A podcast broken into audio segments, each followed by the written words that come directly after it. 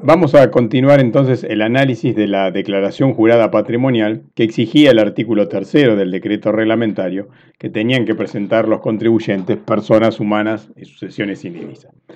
Decíamos que esta declaración patrimonial, que supuestamente no conduce a la obtención de la obligación tributaria, ¿cuál es el sentido, la motivación que tiene el decreto reglamentario al incorporarla? Bueno, lo que pretende es establecer estándares o ratios para ver si las ganancias declaradas se ajustan a las variaciones patrimoniales que aparecen a partir de poder exteriorizar los patrimonios iniciales y finales. Y además toda esa información se puede constatar con todo un arsenal de regímenes de información que el fisco ha ido instituyendo a terceros, estableciéndole esa obligación, que deben brindar, por ejemplo, bancos, donde están todos los movimientos bancarios, las operaciones de moneda extranjera también son informadas, los escribanos informan todas las transacciones en las que intervienen, el, régimen de compras y ventas, el régimen de información de fideicomisos, toda esa información va a tratar de ser este, validada, tratando de poder el fisco, a, a partir de esos datos con la declaración patrimonial, obtener si los ingresos son veraces. Entonces, cuando vamos a ver ahora las normas de evaluación, que como habíamos anticipado en, el video anterior, están estipuladas en la resolución 2527, la norma no persigue buscar cuál es el patrimonio de un contribuyente, saber si alguien tiene 100 millones de pesos en bienes o 5 millones, sino que en realidad eso no le interesa el valor del patrimonio, sino lo que quiere ver es qué diferencia hubo entre el patrimonio inicial y el patrimonio final. Y ese es el dato que en realidad le resulta trascendente al fisco porque estamos frente aquí a un, eh, a un estándar de comparación para saber si están bien declaradas las ganancias.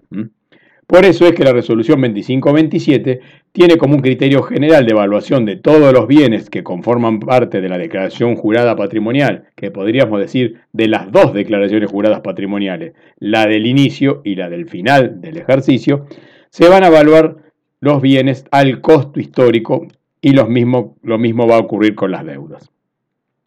Bien, entonces ya entrándonos en la evaluación de la 2527, en el artículo 2 establece cómo se evalúan los inmuebles. Y ahí plantea al costo histórico más los gastos de compra, dice, más todos los intereses incorporados solo hasta la fecha de la posesión es decir, cualquier interés implícito que sea posterior a la fecha de posesión por la financiación que puede haber, haberse generado por la compra, se deben quitar del costo. Si son bienes viejos que son anteriores al año 45, deberán valuarse a la evaluación fiscal a esa fecha. Como en realidad ese bien,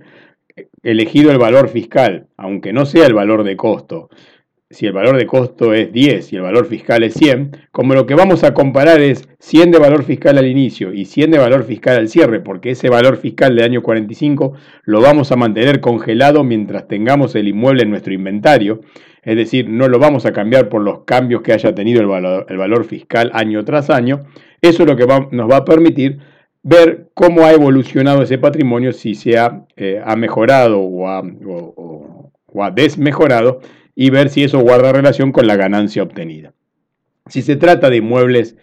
este, heredados, también se va a tomar el valor histórico, pero que, aquel que tenía para el causante. Entonces, eh, yo recibo un bien de mi padre que falleció en el año 92, el valor que él este, lo compró en el año 47 va a ser el que yo voy a declarar como arrastrando ese valor de costo que tenía en el momento en que el causante lo compró. Si ese dato, justamente por estas cuestiones del, lapso de tiempo, no se conoce, el decreto reglamentario, que ya lo analizamos en una reunión anterior, en una clase anterior, en el artículo 7, establece cómo se le va a poner precio a ese bien heredado cuando no se conoce el valor de costo que tenía para el causante.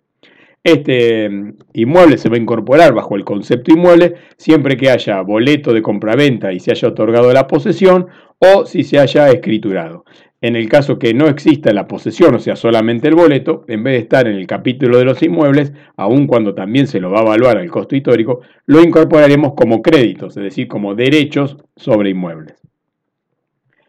El artículo tercero de la resolución habla de los automotores y naves y dice que también se van a evaluar al costo histórico más los gastos de compra. Y aclara precisamente que la patente o matrícula pagada en el momento de la erradicación del bien no se va a incluir en el costo y tampoco se van a incluir los intereses por la financiación cuando se trata, por ejemplo, de un, de un automotor comprado, por ejemplo, con un crédito prendario. Esos conceptos no se van a incorporar.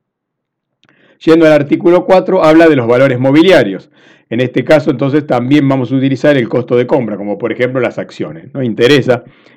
que coticen en bolsa o que sean acciones de una sociedad familiar, todas se van a evaluar al costo de compra o de suscripción, si fuera el, accionista original, más los gastos de compra, o si no su valor de ingreso al patrimonio si esas acciones se recibieron por dividendo, que será el valor nominal de los dividendos en acciones que se percibieron. En el caso de los títulos públicos, ahí lo que hay que tener en cuenta es que también se van a incorporar a su valor de costo, pero a ese valor de costo va a haber que disminuirlo en forma proporcional si hay un valor residual con el transcurrir de los años por la amortización del capital de ese título. Entonces, si suscribimos un título que tiene, por ejemplo, 10 años de, de duración y tendrá amortizaciones de capital anuales o semestrales, cada una de esas amortizaciones las vamos a tener que bajar de ese valor de costo en forma proporcional. Supongamos que amortizara un 5% cada 6 meses para que al cabo de los 10 años se cancele totalmente el título público. Bueno, si lo compramos en 100, en, el primer año tendremos dos amortizaciones del 5%, lo declararemos luego en 90 a su valor de costo sin mirar la cotización del título. ¿Y por qué se habrá esa disminución? Porque la contrapartida de esa disminución serán, por ejemplo, si es un título público en dólar, en dólares, los billetes de dólares que estarán en el inventario en la cuenta moneda extranjera. Si no estaríamos duplicando en, a través de títulos y en la cuenta moneda extranjera la información.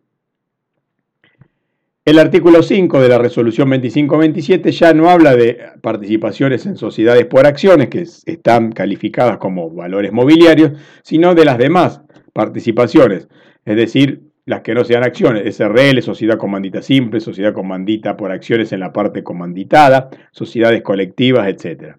En este caso, utiliza un criterio, digamos, parecido al de valor patrimonial proporcional, pero en realidad con algunas diferencias. Dice que se tomará el patrimonio neto del último balance cerrado, recuerden que puede ocurrir que no coincidan la fecha de cierre de la sociedad con el 31 de diciembre, que es la declaración jurada que estamos haciendo aquí de la persona humana que es socio de esa sociedad, y a eso le vamos a sumar o restar el saldo de la cuenta particular, saldo de cuenta particular que puede estar en el activo o en el pasivo de la sociedad según eh, si el socio hizo retiros o aportes.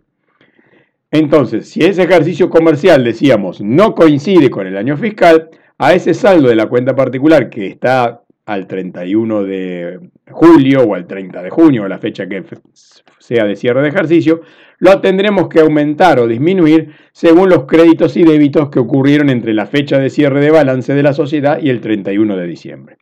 Pero tener en cuenta que en esos aumentos o disminuciones no tenemos que considerar las acreditaciones de utilidades o el débito de pérdidas obtenidas por la sociedad porque esos resultados ya fueron considerados dentro del patrimonio neto en los resultados no distribuidos a la fecha de cierre de ejercicio de la sociedad.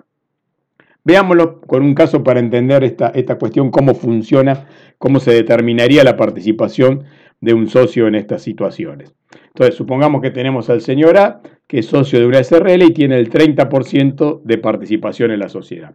La sociedad cierra su ejercicio el 30 de junio y los saldos a esa fecha 30 de junio serían, en el activo hay 130 mil pesos que tiene el señor A, es decir, esto, digamos, proviene de retiros que el señor A hizo de la sociedad, y en el patrimonio neto tenemos un capital social de 300 mil, resultados de ejercicios anteriores por un millón y los resultados del ejercicio cerrado al 30 de junio por 600 mil. Recuerden que dijimos que el socio tiene una participación del 30%. Luego entonces la reunión de socios que trata los resultados del 30 de septiembre dispuso acreditar en la cuenta particular de cada socio la suma de 200 mil pesos en función del porcentaje que cada socio tiene en, el, en su participación en el capital de la sociedad. Quiere decir que de los 600 mil pesos que habíamos obtenido, un tercio decide distribuirlo y el resto queda en resultados no asignados. Entonces veamos cómo queda el valor de la participación de la sociedad. Entonces, el valor, como recuerdan, dijimos, lo tenemos que determinar al 31 de diciembre de cada año, y por supuesto este mismo trabajo lo tuvimos que haber hecho al 31 de diciembre del 2018, porque hay que este, expresar el capital inicial y el capital final en la declaración jurada.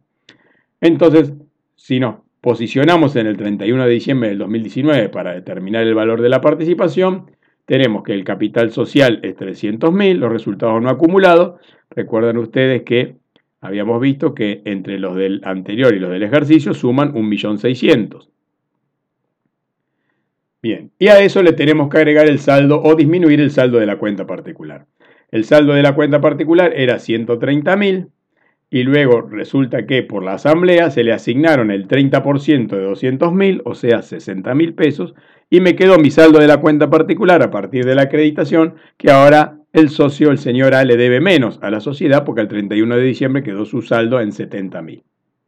Ahora, ¿qué ocurre? Estos 60.000 que están aquí como una acreditación de utilidades de septiembre, que modifican el saldo a la fecha en que yo quiero determinarlo, que es el 31 de diciembre, ya están incluidos en el millón seiscientos, porque en este millón seiscientos estaba el total de las utilidades. Por lo tanto, yo tengo que restar solamente los 130.000, que era lo que, desde el punto de vista de la caja, el dinero que había retirado el señor A de la sociedad. Entonces, al calcular el valor de la participación, tomaremos 1.900.000, que es la suma de los resultados no acumulados y el capital, por el 30%, la participación del señor A serían 470.000 y a eso le restaremos solamente los, em, el saldo que estaba en el activo de la sociedad al 30 de junio sin contemplar la acreditación de utilidades para no duplicar los valores. Por lo tanto, al restarle los 130.000, resulta que el valor de la participación al cierre eh, para la resolución 2527 será 240.000 pesos. Recuerden ustedes que si estamos en una SRL, el resultado, que en este caso era 600.000 pesos el resultado contable, no se va a declarar porque el sujeto titular de la obligación tributaria es la SRL. Y eso vamos a ver que incide también en el monto consumido.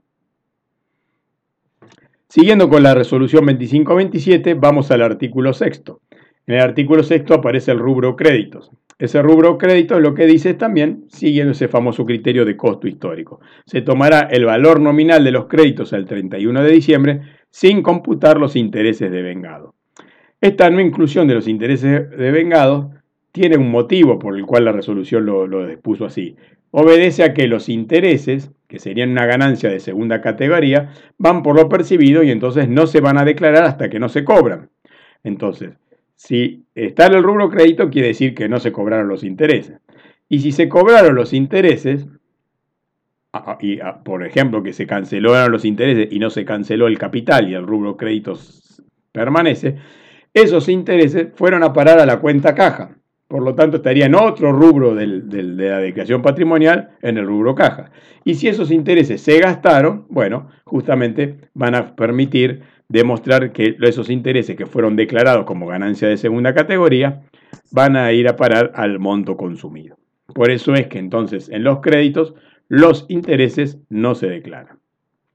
En el caso de señas, que también reúnen las características de créditos, el artículo 7 establece que representan que la seña, un derecho que yo tengo a recibir con posterioridad algún bien por el cual he entregado una seña que me, posiciona en la, en, la, situación de acreedor del señor que me tiene que entregar el bien y luego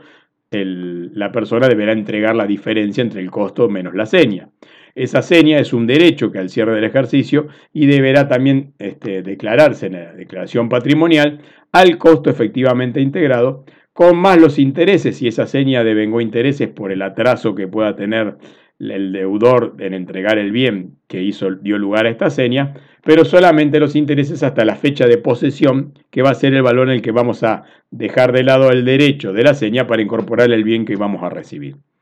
Entonces, cualquier otro interés por financiación que me estuviera dando, por ejemplo, si estoy comprando un auto que vale un millón de pesos y entregué una seña de 300 mil y además en el momento de, la entrega, después los 700 mil restantes tienen intereses posteriores a la entrega, todos esos intereses posteriores no van a formar parte del costo ni del auto ni de la seña.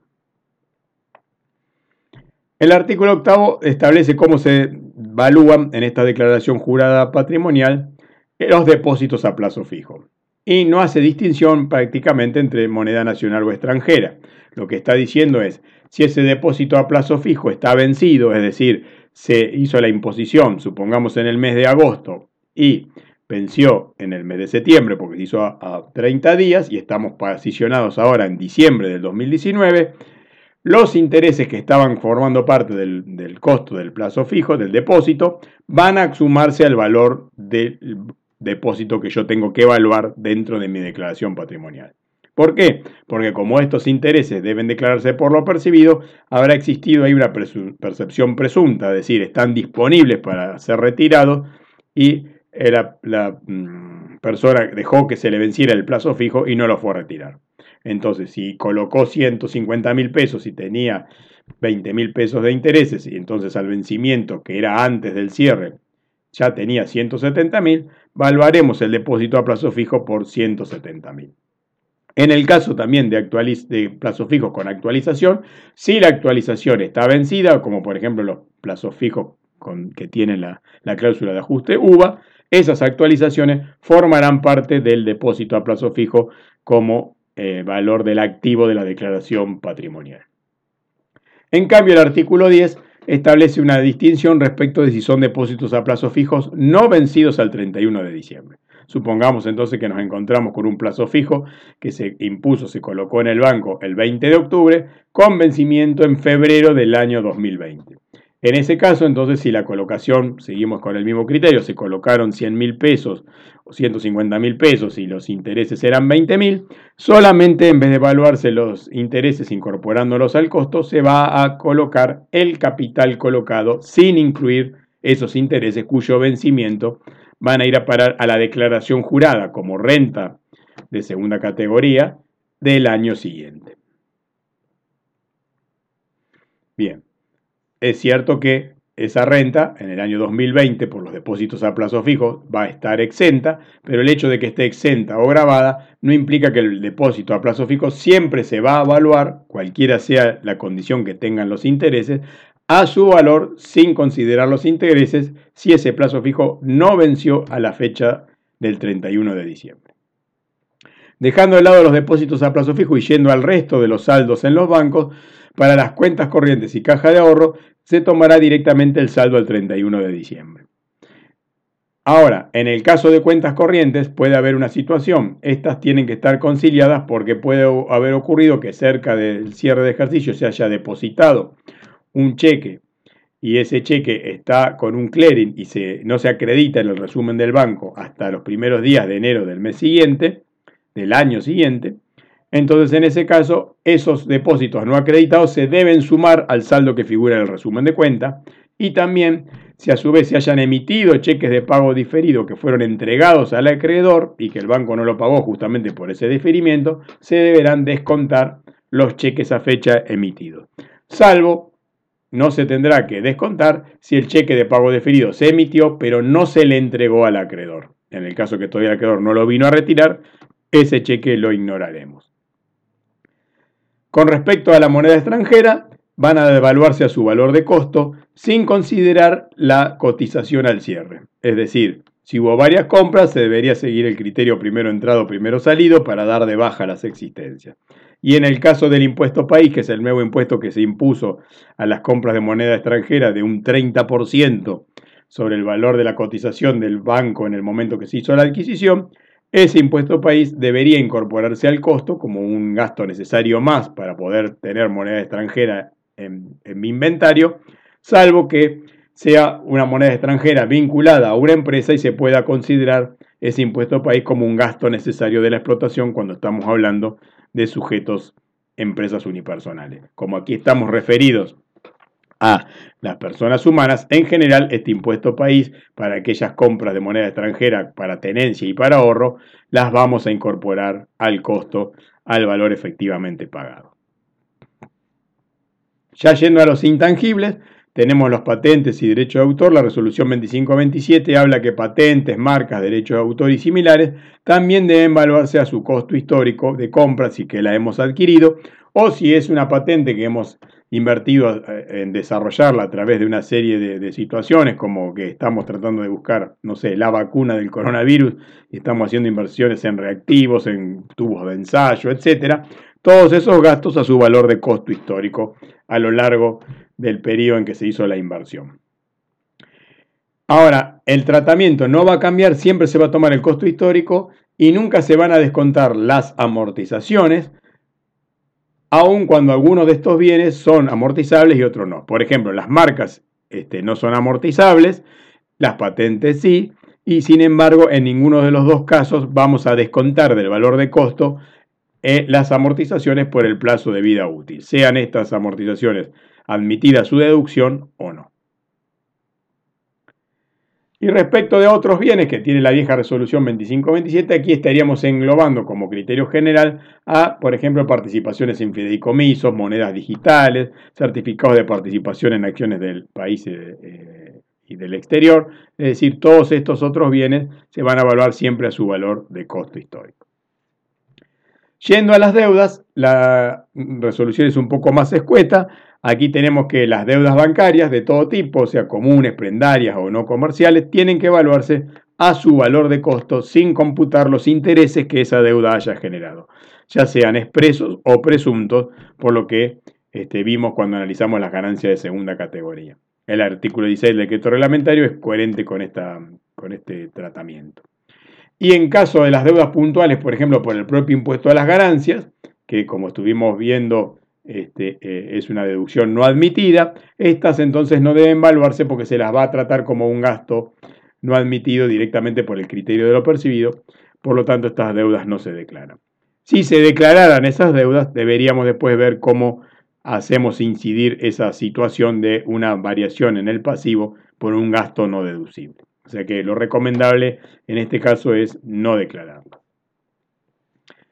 Y ahora vamos a analizar, entonces hicimos bienes y deudas en el país, los bienes en el exterior. Aquí la norma es un poco escueta, dice que también deben ser declarados obligatoriamente, y es cierto que a partir del sinceramiento fiscal que se dispuso por la ley 27264, cada vez hay más contribuyentes que tienen bienes en el exterior en sus declaraciones juradas porque lo han, los han exteriorizado. Y en ese sentido, la norma lo que dice es que bienes muebles y muebles los toma todo a su... Eh, eh, eh, en forma conjunta, es decir, aquí no hace distinciones entre unos y otros, se van a tomar a su valor de costo. Como ese valor de costo, al ser un bien adquirido en el exterior, está en moneda extranjera,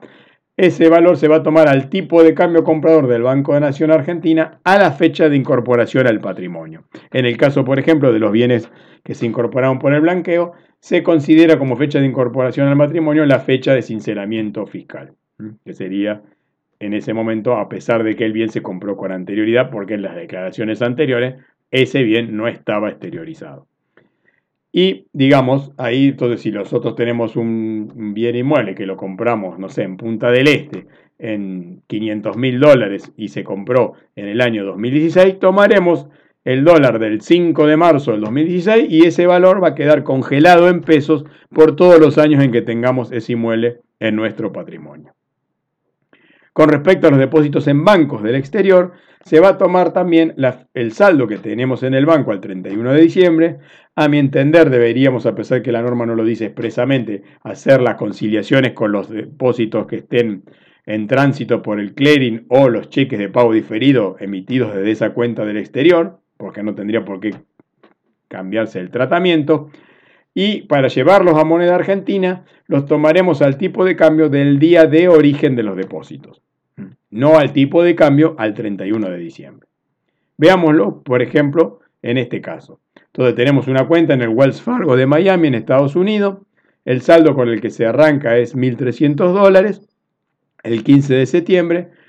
el contribuyente realiza un depósito en esa, en esa cuenta del exterior de 3.000 dólares, pasa a tener un saldo de 4.300 dólares. Luego, el 31 de julio, le debitan 25 dólares como mantenimiento de la cuenta, su saldo disminuye. El 31 de octubre emite el cheque 720 por 1.800 dólares y el saldo se le reduce a 2.475. Y luego en esa misma fecha y luego en diciembre le cobran 25 dólares, que se ve que es un cargo trimestral, para que quede finalmente un saldo remanente de 2.425 dólares. Bien, entonces ahora nosotros tenemos nuestro saldo de 2.425 dólares, pero en la declaración jurada patrimonial lo tenemos que declarar, ¿no es cierto?, por su valor en pesos, en moneda nacional, para hacer la comparación con todos los demás bienes que están en pesos. Y entonces ahí nosotros tenemos los datos obtenidos de la página del Banco Nación Argentina del tipo comprador de cómo fue variando la cotización del dólar. Arrancamos con un saldo de 28,60 cuando teníamos los 1.300, cuando se hizo el depósito estaba a 41,40, cuando nos cobraron el mantenimiento el dólar estaba distinto a 42,90, en el momento que emitimos el cheque el dólar estaba a 58,50 y después con los dos gastos de mantenimiento, uno que es del mismo día, o sea, tenemos 58,50 del cheque, y el mantenimiento final al cierre, el dólar estaba a 63 pesos. No tenemos que evaluar a este dólar de 63, sino al valor de origen. Y entonces tenemos que ir a buscar como la anticuación de la partida. Si nosotros tenemos un saldo al cierre de 2.425 dólares, ya ese saldo inicial que teníamos de 1.300 dólares fue retirado, porque fíjense que el saldo de, de 1.300 dólares tuvimos un cheque de 1800. Entonces, si tomamos la anticuación, estos 1300 desaparecieron aquí cuando yo hice un cheque de 1800 y antes de estos 1300 también habían salido 25 dólares para tomar ese criterio de primero entrado, primero salido. Entonces, evidentemente, si yo tuve un depósito de 3.000 dólares y me quedaron 2.425 dólares, estos 2.425 dólares son del depósito de 3.000 dólares. O que hubiera tenido yo otro depósito más. Bueno, lo primero que tendría que tomar es el más antiguo, que me quedó vigente, que es el de 3.000 dólares. Entonces, si volvemos a ver cuál era la cotización a la fecha de los 3.000 dólares, que fíjense que era el 15 de julio, nos encontramos que el 15 de julio la cotización del Banco Nacional Argentina era de 41,40. Los 3.000 dólares estaban valuados a 41,40. Los 2.425, que son los que yo voy a tener que evaluar, que me quedaron al cierre, los voy a evaluar a ese tipo de cambio. Por lo tanto, mi valor en la declaración jurada patrimonial va a ser, digamos, de 2.425 por los 41,40 y ese va a ser el valor del de mi existencia bancaria en moneda extranjera en esa cuenta del exterior. Bien, en el caso de las deudas del exterior, la resolución 2527 no las menciona. Y entonces, bueno, de alguna manera las tenemos que evaluar porque justamente inciden en el objetivo que persigue la norma, que es evaluar patrimonio, o sea, patrimonio neto al inicio y al cierre, y entonces seguiremos el criterio general para las deudas en el país y además que es el criterio general de todos los activos, que es evaluarla a su valor de costo histórico. Por lo tanto, como estas deudas están en moneda extranjera, haríamos una consideración parecida a la a la que teníamos con, los saldos bancarios y lo vamos a evaluar nada más que al tipo vendedor en vez del tipo comprador del Banco de Nación Argentina a la fecha en que se contrajo la deuda sin incluir ningún interés expreso o presunto y sin incluir tampoco las diferencias de cambio que hayan ocurrido entre la fecha en que se contrajo la deuda y el 31 de diciembre del año que la estamos evaluando. Bien. Finalmente, la resolución en el artículo 16 hace algunas consideraciones finales y habla que el impuesto al valor agregado también lo vamos a sumar al costo de los bienes cuando ese impuesto no genere crédito fiscal. Por ejemplo, cuando se trate de un bien en un sujeto que está exento en el IVA, ustedes ya lo vieron, ¿no es cierto?, en impuestos 1, o bienes que no estaban afectados a la generación de, ventas grabadas con el IVA, como por ejemplo el auto particular. El IVA contenido en la compra del auto particular va a estar formando parte del costo histórico del automóvil en esta declaración jurada patrimonial. Con respecto a la amortización, algunas son deducibles, ¿no es cierto? Cuando estuvimos analizando el caso de las amortizaciones, estas no se van a restar del valor de costo de los bienes, es decir, los mismos nunca se van a evaluar a su valor residual, y por lo tanto estos se van a tratar como una erogación no monetaria porque no genera una salida de caja que va a justificar el consumo realizado en el ejercicio y que vamos a ver en el próximo video. La última aclaración que hace la 2527 es que los revalúos de bienes no se incorporan al costo de los mismos. Es decir, si yo tengo un bien a 100 y luego por un revalúo se transforma en 1000, el bien en la declaración jurada patrimonial de la 2527, como quiere comparar valores de caja, o sea, valores que me permiten explicar mi renta y en qué, en qué, cuál fue el destino que le di a la misma, estos revalúos de bienes no se van a incorporar. Bien, y entonces finalmente, por diferencia, vamos a obtener el, costo, el monto consumido, que es el que vamos a desarrollar en el próximo video.